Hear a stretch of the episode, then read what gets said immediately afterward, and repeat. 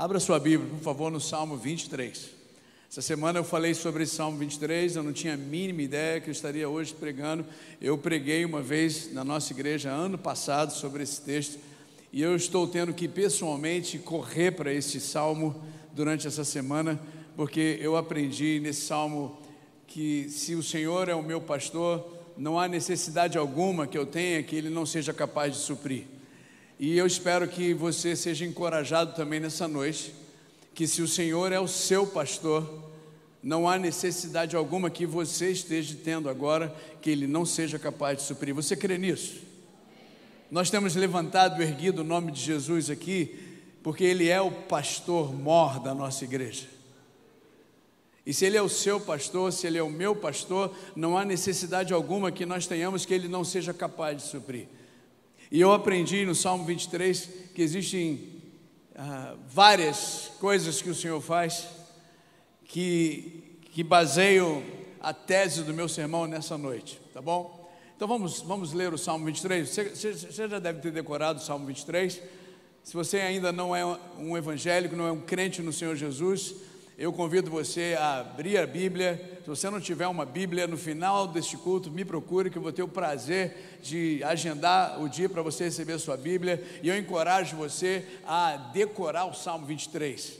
É um salmo extraordinário, você com certeza já ouviu falar no Salmo 23. E eu quero então agora recitar. Vamos recitar juntos? O Senhor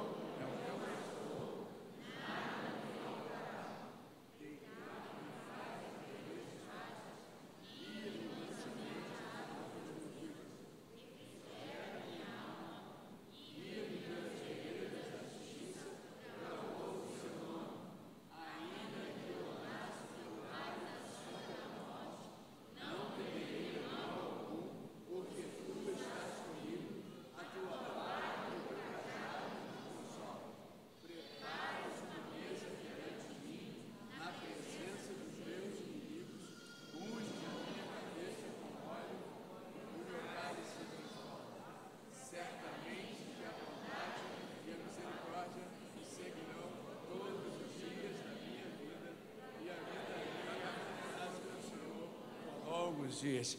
É, eu acho que cada um de vocês precisa agradecer o Tiago, que está lá no PowerPoint, né? Foi top. Obrigado, Tiago, né? O Senhor é o meu pastor, nada me faltará. Quando a gente vai para o seminário, nós aprendemos com os nossos professores que nós estamos diante de, de um princípio filosófico chamado de antropomorfismo. Vire para a pessoa que está do seu lado e diga assim: hoje nós vamos aprender sobre antropomorfismo. Fala aí. É, não quebra a língua, não. Antropomorfismo.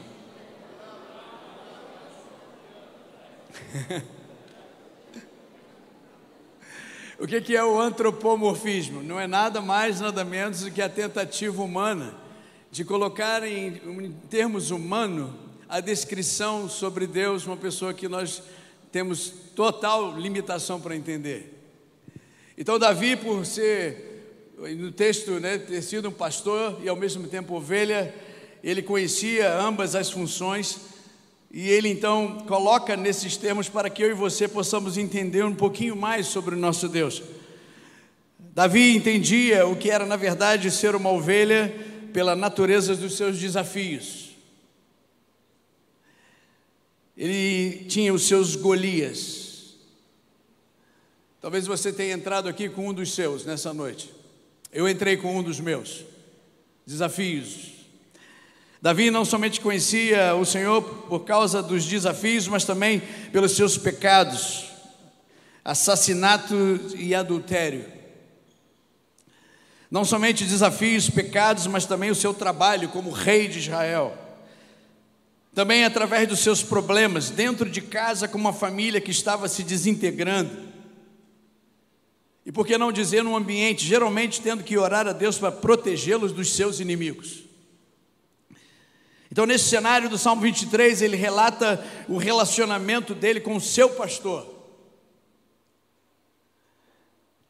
Antes de vir para cá, eu falei com meu filho mais velho, que é impressionante que há algumas questões que nós precisamos tratar logo, Lucas está com 29, eu com 57, eu disse para ele: olha, trate logo essas questões, porque a ocupação da vida faz com que você seja intertido e aí você não tenha que tratar as questões principais dentro da sua mente e do seu coração. Eu lembro logo, logo que nós casamos, aliás, nesta quarta-feira vamos completar 31 anos de casados, parece que foi ontem. E aí então a ocupação da vida, né? Você tem filhos, logo, logo nos engravidamos, aí vem os filhos, compra fralda. Irmãos, eu comprei fralda para um ano, o Lucas acabou com as fraldas em um mês. Não é?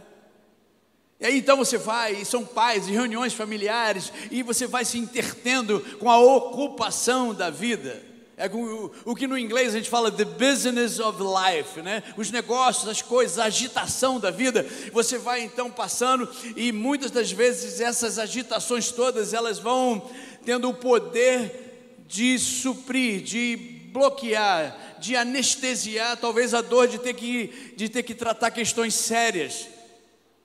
Questões muito mais importantes. Por exemplo, a questão do valor da sua família de você ter prazer na sua casa, com a sua esposa, com os seus filhos. E por que não dizer uma muito mais importante, de você conhecer a Deus, Agora de tarde eu disse para Lucas, eh, o, o, Senhor quando, no, quando, nos deu o salmo dele, né, o, a, o dele, a, a, o ensino dele no Sermão do Monte, Mateus 5, 6, 7, no final ele diz assim, ó, todos vocês que ouvem essas minhas palavras e as praticam, é considerado como um homem prudente que edificou a sua casa sobre a rocha. E aí vieram lá os rios, sopraram os ventos, bateu contra aquela casa, mas aquela casa não caiu. Mas todos vocês que ouvem essas minhas palavras e não as praticam é considerado como um homem prudente que edificou a sua casa sobre areia. E vieram as mesmas coisas. Você repara lá no texto. A primeira lição que nós aprendemos é que nós precisamos praticar aquilo que a gente aprende. Hoje de manhã, por exemplo, eu agradeci a Adriana. Adriana, obrigado. Você passou aí o blazer hoje para mim, você me ajudou. Ela disse: Que é isso? Não, eu tinha que agradecer. Por quê? Porque no Brasil a gente tem uma, uma mania, talvez, né, cultural, uma vez que você coloca aliança no dedo, que as pessoas têm obrigadas a fazer qualquer coisa, né? Não está escrito quando você casa que a sua esposa tem que passar roupa para você, não está escrito nada disso, está escrito que você não tem que lavar louça, não é? Eu acho que vocês poderiam falar prega, né, né irmãs? Estou né? pregando, né? Ó, fala Deus, é isso? Pode falar mais alto, pode ficar à vontade. É isso aí. Onde é que está escrito, irmãos? Não é verdade? Você casou com um miserável, mas o miserável não lava a louça. O miserável chega em casa, só pega lá o controle remoto, não é verdade? Não. Eu disse, não, privilégio. Eu disse para ela assim: é um privilégio poder ter adquirido esse conhecimento, mas não somente esse conhecimento de que eu devo agradecer a Deus, não é verdade? E agradecer a você, mas eu tenho prazer de cumprir esse negócio. Tem gente que é mais gentil na rua, com, com um trocador de ônibus, com o motorista do Uber do que dentro de casa. Está errado. Está errado. Então eu disse: Olha, eu quero agradecer, porque eu aprendi isso, eu tenho prazer de praticar esse negócio. A minha oração é: Senhor, me dá essa mesma alegria de praticar em todas as áreas da minha vida o que eu tenho aprendido do Senhor. E aí é o meu ponto quando eu digo que a vida tem esse poder de, de, de driblar você, de ter que lidar com essas questões, porque quando a ventania bate, e a ventania vai bater, que é a segunda lição que você aprende no final do Sermão do Monte, que você pode fazer todas as coisas corretas, né, praticar, e isso não vai eximir você de ter tempestade na sua vida, não vai eximir você de ter problemas, não vai eximir você de ter que lidar com os desafios, com os golias da vida, com os seus problemas pessoais. Então, meu convite para você nessa noite é que você caia mesmo dentro das questões para que você possa conseguir conhecer um pouquinho mais a Deus. Quando da tempestade, Jesus é acordado, ele diz para os discípulos: ele faz duas perguntas, porque o problema ocorre, os discípulos acordam Jesus, Jesus levanta, talvez, né? Invocado, estava sonhando bem, né? Ele vai lá, resolve o problema da tempestade e faz duas perguntas. Por que, que vocês são assim tímidos? Segunda pergunta: vocês ainda não têm fé? Os discípulos não respondem essas duas perguntas, elas estão aí nos séculos, 21 séculos, elas estão aí ainda para serem respondidas. Eles ficam impressionados com o sobrenatural e vêm com uma terceira pergunta: quem é este que até o vento e o mar lhe obedecem? É sutil. Aquilo que vemos com os nossos olhos e ouvimos pode nos distrair de questões muito mais importantes. Talvez ali, por que vocês são assim tímidos? Ah, não sei, talvez porque meu pai, não sei porquê. Vocês ainda não têm fé? Não, não sei, não tenho fé. Entendeu? Você tem que entrar dentro dessas questões para você, você conhecer mais a Deus. Então, nesse cenário do Salmo 23, Davi relata o seu relacionamento com, com Deus. E aí então, baseado no que ele escreve, e na tese do meu sermão, eu gostaria de apresentar algumas coisas para você. Primeiro, se o Senhor é o seu pastor, ele tem o poder de atender às suas necessidades espirituais.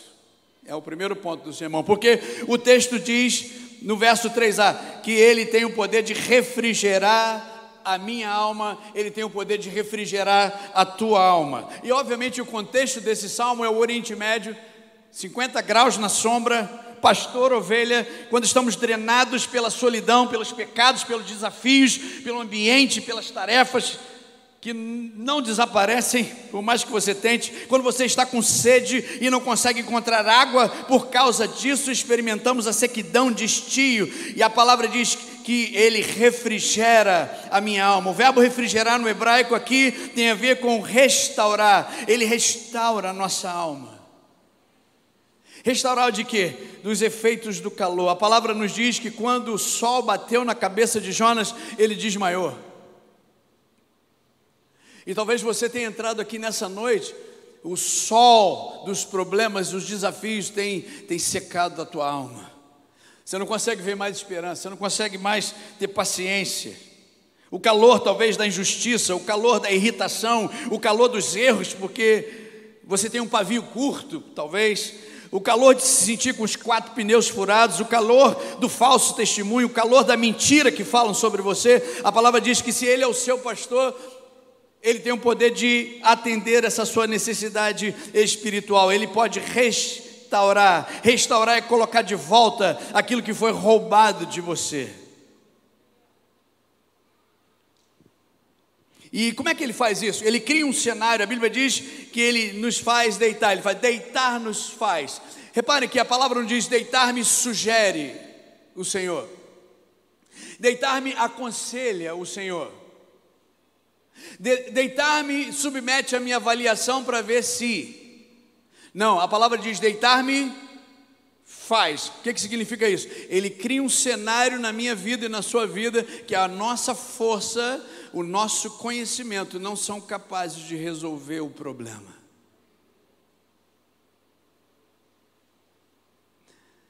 E criar cenários para que nós possamos ser lembrados de que a nossa dependência deve estar só nele, o Senhor é mestre. Ele deitar-me faz ele cria um cenário. Eu gosto muito de usar ilustrações lá em casa. Eu lembro uma vez quando o Lucas estava pequenininho ainda, e então, uh, e, e Mateus também crescendo, eu tive vários momentos tops com os meninos. Uh, e quando o Mateus cresceu, que está aqui hoje com a gente, ele era pequenininho, ele era o xodó da nossa família, e eu falava assim: Mateus, cheguei do trabalho e tal, vem cá que o papai quer dar um abraço em você. E quanto mais que eu falava, irmãos, ele corria para um lado oposto da casa, sabe? Vem cá, rapaz, eu quero falar com você. Papai está com tanta saudade de você.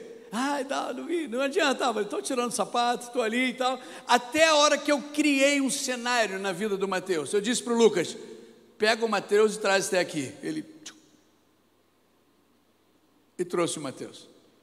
A Bíblia diz que o Senhor vai restaurar a nossa alma e Ele vai criar um cenário onde você vai ser forçado a deitar onde você vai ser forçado a depender dele exclusivamente. Irmãos, o Salmo 127 é, é simples, ele diz lá: se o Senhor não edificar a casa, em vão. Pode chamar a maior empresa de construção civil, pode chamar o melhor cenário possível para que humanamente haja edificação. Se o Senhor não edificar, em vão trabalham os que edificam. Se o Senhor não guardar a cidade, o que, que ele diz? Em vão vigia a sentinela. Se o Senhor não guardar a cidade, pode chamar o BOP, que não vai ter segurança lá. O Senhor é absoluto. Se o Senhor não aparecer, nada será feito. Se o Senhor não aparecer na sua vida, nada será feito. E é onde nós devemos declarar a nossa total falência e ao mesmo tempo a nossa total dependência. Se o Senhor fez você deitar e você não tem força e você não tem conhecimento, deixa eu dizer para você, você está num excelente lugar, porque o Senhor está preparando você para ser restaurado. O Senhor está preparando você para refrigerar a tua alma. É óbvio, se Ele é o seu pastor. Se ele não é o seu pastor, eu convido que eu convido você a, a, a entregar-se a Ele e fazer de Jesus o pastor da sua alma. Em segundo lugar, se o Senhor é o seu pastor, ele não somente tem o poder de atender às suas necessidades espirituais, mas ele também tem o poder de atender às suas necessidades direcionais, porque a palavra diz que ele nos guia pelas veredas da justiça. O que, que são veredas da justiça? São caminhos, os caminhos corretos. O Espírito Santo é o GPS maior, é a pessoa que vai dizer para você: para, volta, direita, esquerda. Ele nos guia pelas veredas da justiça. E se formos honestos nessa noite, não, não são somente os jovens que precisam de direcionamento, como eu preciso de direcionamento hoje, aos 57 anos, como você precisa de direcionamento, como os mais idosos precisam de direcionamento, nós precisamos de direcionamento todos os dias. Todos os dias, o nosso time pastoral precisa de direcionamento. Como liderar os irmãos, todos os dias. Todos os dias declaramos a nossa falência, a nossa total dependência, porque se o Senhor não aparecer, nada será feito. Ele nos guia, o Senhor é o GPS, sabe o que é o GPS? É o Global Positioning System, não é? A minha primeira experiência com o GPS foi tranquila. Eu comecei a, a, gostar daquele negócio, não é? Você bota ali, bota o teu, o teu endereço, né? E aí tem aquela voz impessoal que diz para você, direita, não é? Vó, daqui a 500 metros, à esquerda, não é verdade? Eu tenho uma, uma passagem engraçada, nós fomos no, no, num estado no norte, eu não posso falar qual, porque senão o pessoal vai ficar triste, não é? Mas lá no norte, nós fomos ver um trabalho missionário uma vez, aí a gente não sabia, o, o missionário próximo foi lá buscar a gente, aí eu coloquei ah, o GPS, olha, nós precisamos ir nesse lugar, e aí então, à medida que ele dirigindo lá a Kombi, então aquela voz que era uma mulher, então eu falava assim, vire à direita, né? Então você tem aquela vozinha e tal. Depois de cinco minutos, a esposa do missionário estava atrás, ela vira e diz assim, manda na canela, ela diz assim, ô bem, quem é essa mulher que está dizendo tudo aí para gente onde a gente vai? Aí, não, minha irmã, é, é, só, o, é só o, a voz aqui do GPS. Vou trocar para a senhora, botei uma voz, outra voz lá de um homem e tal, né? E aí então, eu lembro que quando eu, eu comecei a, a, a, a, curtir né, a questão do GPS, foi tão bom. E aí então, por, desobediência, quando o GPS fosse a próxima direita, eu segui. Lá na frente, ó, retorne aqui, não sei o que, fui embora. Até o ponto, irmãos, que o GPS apagou na minha frente. E aí então apareceu uma mensagem assim, criando uma rota alternativa. E aí eu já estava perdido no lugar onde eu deveria estar. Eu então voltei e obedeci aquela rota. Quem tem ouvidos, ouça o que o Espírito vai dizer. Olha aqui, ó.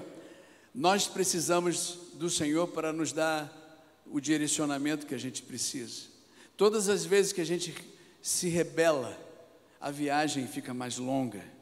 E é somente o Senhor que consegue traçar uma rota alternativa, é a graça dele para que você chegue no lugar que você precisa chegar. Ele me manteve vivo nessa noite para dizer isso para você. Onde é que o Espírito está dizendo você para virar? Nos seus relacionamentos interpessoais, na sua profissão, no seu ministério, na sua fé, em casa, na rua. O que, que ele está dizendo para você? Ele está dizendo para você continuar? Ele está dizendo para você virar para a direita, para virar para a esquerda, para parar, para você voltar?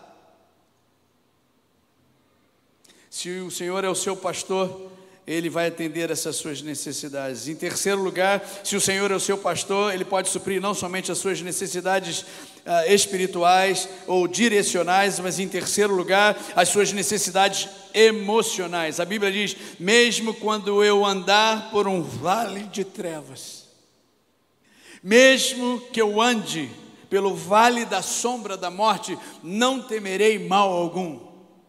Ah, irmãos, que maravilha isso! Que maravilha a gente poder ter a certeza de que nós servimos um Deus capaz de suprir as nossas necessidades emocionais. E aqui, obviamente, é o, é o relacionamento no Oriente Médio, pastor e ovelhas. Né? A forma mais educada que eu tenho aqui para dizer para vocês sobre ovelha, a definição de ovelha, é que ovelha é um animal terrivelmente limitada, para não dizer burra. Porque 10 horas da manhã, se passa na sombra, a ovelha assume que é noite, e se é noite, tem coiote, se é noite, tem perigo. Ovelha no Oriente Médio é isso. Como ela depende do seu pastor. Necessidades emocionais. Eu tive o privilégio de conhecer o Mauro Israel Moreira, pastor da primeira de São Gonçalo, amigo. Morreu aos 40 e poucos anos. E eu lembro que quando a gente conversava às noites, às vezes de madrugada, eu ligava, Mauro, como é que você está? Ah, está indo. Onde é a meditação hoje, Elise? Eu disse, no Salmo 23. Olha aqui, aí eu falava, Mauro, você quer ver o que, sabe o que, que o Spurgeon pregou sobre o Salmo 23? Ele disse, não, fala para mim. Eu disse, olha, o Spurgeon disse que aqui, ó, quando a gente, quando o, a ovelha passa pelo vale da sombra da morte, ele, ele passa pelo vale da sombra da morte. Aí Spurgeon, no sermão dele, que foi pregado no Salmo, no, nesse Salmo 23, no século 19, ele diz, olha, que a sombra de um cachorro não tem poder para morder você, a sombra de uma espada não tem poder para ferir você. O crente passa pelo vale da sombra da morte. E se é sombra, porque tem luz, e a luz é a luz bendita do Senhor Jesus, que nunca nos abandona, que nunca nos deixa, meus irmãos. Não, não, não, não tenha vale obscuro, não venha problema que você venha passar. Nós temos a companhia permanente do nosso pastor. E ele faz isso porque ele nos ama. O amor lança fora todo medo. Nada de medo. Nada de medo. Se depois do culto eu sair daqui com, a minha esposa e meu filho e dizer, vamos atravessar, se eu segurar na mão do Mateus, ele fica, estou com medo. Não, não, como ser medo? Eu estou aqui com você. Nada de medo. Vamos atravessar a rua. Nada de medo. Se o Senhor é o seu pastor, você tem medo de quê? Você está com medo de quê? Nada de medo. Não, nada de medo. Mas para que você não tenha medo, ele precisa ser o seu pastor. Será que você está nessa confusão da vida toda e você não teve tempo ainda de definir bem lá dentro do âmago do teu coração se ele é de fato seu pastor? Percebem? Então o convite hoje caia dentro dessa questão. O Senhor tem a capacidade de suprir as nossas necessidades emocionais. Quando você estuda a literatura do Velho Testamento, o povo de Israel no exílio babilônico tinham pelo menos três grandes, três grandes temores: de que seria aniquilado, de que seria uma nação sem descendente e de que seria um povo esquecido de Deus. A maior delas em toda a literatura do Velho Testamento é de que o povo seria um povo esquecido de Deus, e Deus, sabendo disso, coloca o profeta Isaías para escrever um, uma palavra de bênção. Porque quando o povo estava no, no, exílio babilônico, eles viam lá o modus operandi daquele povo, três mil deuses mais ou menos, e naquele lugar os, as pessoas tinham a, a, a praxe de escrever na sua mão duas coisas: eles tinham gravado na sua mão o nome do seu Deus e o nome da sua esposa. E eles iam, e eles andavam com aquilo, e eles eram lembrados de quem era o Deus dele, qual era a sua esposa, a fidelidade, o seu amor, o seu comprometimento. Não é engraçado que no Isaías, no, no, no, seu capítulo 49, nos versos 15 e 16, está escrito lá: Eis que eu tenho escrito na palma das minhas mãos o teu nome. Enquanto esse pessoal aí tem que escrever no nome da palma deles o nome do Deus dele, o nome da esposa dele, eu, o teu Deus, sou o que escrevo na palma da minha mão o teu nome. Toda vez que eu ergo a minha mão, eu abençoo você e lembro do teu nome. E é interessante, irmãos, que, os, que em Isaías 49, a palavra diz que lá que ele, depois que ele diz que ele escreveu na palma da mão dele o nosso nome, ele diz: Eis que os teus muros estão continuamente diante de mim. Não é interessante isso? É um detalhezinho no texto fantástico, porque naquela época os muros estavam abaixo. Não é interessante que aquilo que chama a atenção de Deus não é o nosso sucesso, mas sim aquilo que está botando a gente para baixo, aquilo que está quebrado na nossa vida. O nosso Deus, ele se importa tanto conosco, que ele se importa com aquilo que está quebrado. Ele diz: Olha, eis que diante de mim continuamente estão os teus muros. O Senhor quer lembrar você nessa noite de que se Ele for o seu pastor, Ele pode suprir as suas necessidades emocionais. E por falar em muro quebrado, você sabia que a cidade de Jerusalém está a sete metros acima do seu nível? Sabia disso? Vem lá o povo lá, quebra, cascudo no povo, quebra o templo, quebra aquele negócio, quebra muro, aí vai lá e tal. Aí eles vão, reconstrói, vem os babilônios, vem os sírios, e tal, você vai, vai, vai quebrando aquele negócio até. As ruínas de Israel hoje fazem com que Israel, a planície, a, a terra, Jerusalém, esteja acima do seu nível. O que, que, que a gente aprende com isso? Que aquilo que está quebrado na nossa vida serve como alicerce para Ele levar a gente. E se o Senhor for o seu pastor nessa noite, Ele vai fazer com isso que isso ocorra na sua vida. Porque se Ele for o seu pastor, Ele vai atender a sua necessidade emocional. Os teus muros emocionais estão continuamente diante do Senhor. Mas não somente as necessidades espirituais, direcionais, emocionais, mas a palavra nos garante que se Ele for o nosso pastor, Ele também vai suprir as nossas necessidades físicas. Porque a palavra diz que Ele prepara um banquete ou prepara uma mesa à vista dos nossos inimigos. Irmãos, preparar banquete, preparar mesa na frente, na presença de inimigos, é a capacidade que o nosso Deus tem de suprir nos piores cenários. Deixa eu falar de novo, porque eu acho que você não. A capacidade de suprir necessidades físicas o Senhor tem, porque Ele é capaz de suprir necessidades nos piores cenários, porque Ele prepara a mesa na frente de inimigo. Preparar a mesa, você imagina isso, a ovelha está ali, coiote está doido para pegar a ovelha, hein? Imagina isso. E aí está ali o pastor, ele coloca aquele pedaço de pano, ele coloca o alimento para a ovelha, o pessoal doido para engolir a ovelha, não pode fazer nada. Não pode fazer nada, porque o Senhor está provendo naquele pior cenário tudo que a ovelha está precisando. E a bem da verdade é isso que o Senhor tem feito na vida da nossa igreja.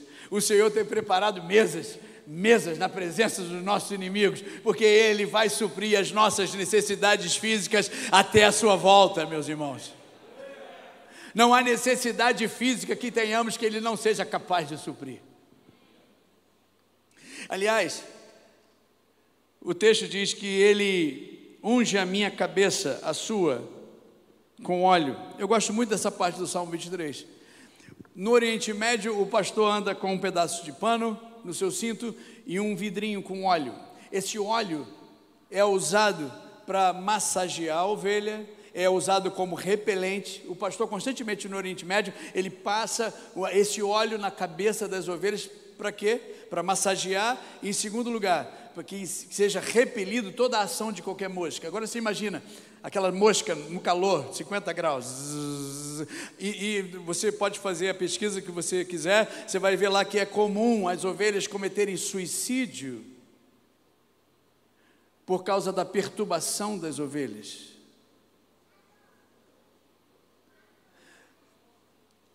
O Senhor me manteve vivo até hoje para dizer isso aqui para você. O Senhor, sendo seu pastor, Ele vai passar um óleo na tua cabeça. Que as moscas dos demônios E Satanás que vierem dizer que você não é digno, que você não presta, que você não é digno, que você não presta, que você não tem poder, que você é isso, aquilo, vão ser repelidas para que você possa ter um convite para viver a sua vida em paz com o seu pastor. O Senhor é o único que é capaz de passar esse óleo na nossa mente, na nossa alma, para que seja repelido toda acusação do capeta. Que toda acusação do capeta volte para o buraco do inferno, da onde nunca deveria ter saído. Você sabe o que você tem que fazer nessa noite? Quando o capeta acusar você do seu passado, você diz: Olha, cara, tu era meu noivo, agora eu estou com um noivo novo. Eu tenho um noivo novo. O nome dele é Jesus. Entendeu? Mas você era meu, já era, eu quebrei meu relacionamento com você, eu tenho um novo noivo. O novo, não, o nome dele é Jesus. Entendeu? É ele. Ah, que você não é digno. É verdade. Quem é digno? Eu vou repetir aqui, eu disse para Paulo Mazzoni, logo depois do culto, e disse, dirigindo o carro para o aeroporto, quando levei no outro dia no dia seguinte. Eu achei fantástico. Quando ele começou o primeiro sermão dele aqui, no sábado. Quando ele disse, olha, é, aquele, aquele, como nós falamos no inglês de role play, ele começou então a falar ali como se Jesus estivesse conversando com Deus, olha, olha, de, de, deixa essa pessoa entrar no meu reino, como Deus estivesse falando, olha, mas para entrar no reino, para entrar no reino, tem que ser perfeito, tem que ser puro, tem que ser justo. E como é que eu vou deixar essa pessoa entrar? Jesus diz, olha, eu, deixa entrar, então, para deixar entrar, eu vou ter que inspecionar.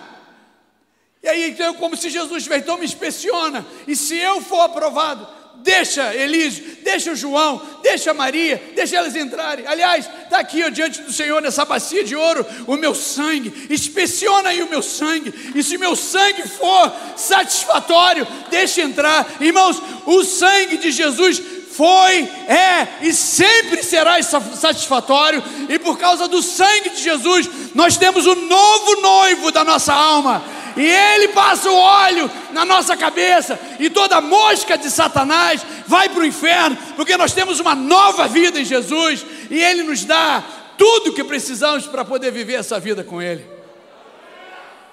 Ah, meus irmãos, se o Senhor é o nosso pastor, não há necessidade espiritual que tenhamos, não há necessidade direcional que nós tenhamos, nenhuma necessidade emocional que possamos ter, nenhuma necessidade física que tenhamos, que Ele não seja capaz de suprir. E por último, se o Senhor é o seu pastor, Ele vai atender também as suas necessidades eternas. Eu já estou terminando sermão. O pessoal da adoração pode vir. Porque a palavra diz: eu sei que a bondade e a fidelidade do Senhor me seguirão, seguirão todos os dias da minha vida. Repita comigo: a bondade e a misericórdia me seguirão todos os dias da minha vida.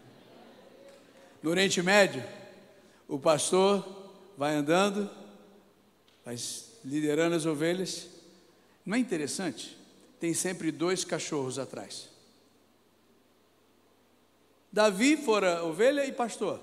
Ele escreve o Salmo 23. Não é interessante que ele destaca dois grandes atributos de Deus: bondade e misericórdia. E a bondade e a misericórdia estão seguindo. Dois cachorros, Oriente Médio, contexto, antropomorfismo. Como é que é isso? É. Deixa eu dizer uma coisa para você. Se o Senhor é o seu pastor, quem está atrás de você não é o chicote dele.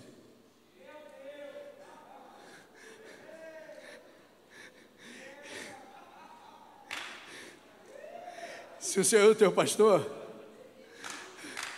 quem está atrás de você é a bondade dele, é a misericórdia dele.